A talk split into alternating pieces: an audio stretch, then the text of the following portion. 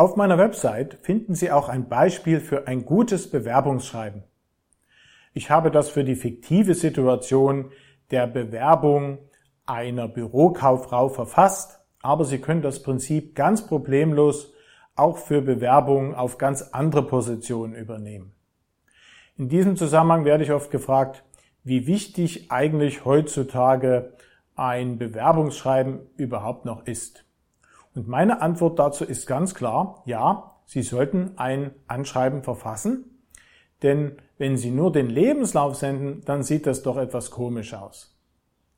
Der Grund, wieso viele einstellende Manager den Bewerbungsschreiben nicht sehr viel Aufmerksamkeit schenken, hat mit der Tatsache zu tun, dass viele Leute keine guten Anschreiben verfassen und diese lediglich mit leeren Phrasen wie ich bin hoch motiviert und arbeite gerne im Team, kann aber auch sehr gut alleine arbeiten oder so ein Quatsch.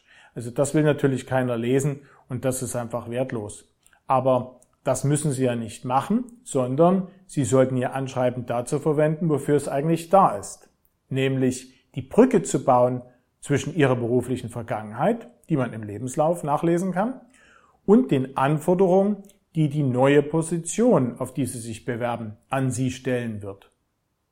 Sie lenken also quasi, wenn Sie das gut machen, mit dem Anschreiben den Blick des Lesers, also des einstellenden Managers, auf genau die Sachen in Ihrem Lebenslauf, die für diese Bewerbung relevant sind und bedeuten, dass Sie auch in dieser neuen Position wieder erfolgreich sein werden. Und nur darum geht es.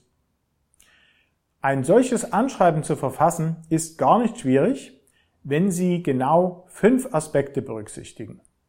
Und diese fünf Aspekte zusammen mit dem erwähnten Beispiel habe ich alle kurz auf meiner Website erläutert und den Link dahin finden Sie unter diesem Video.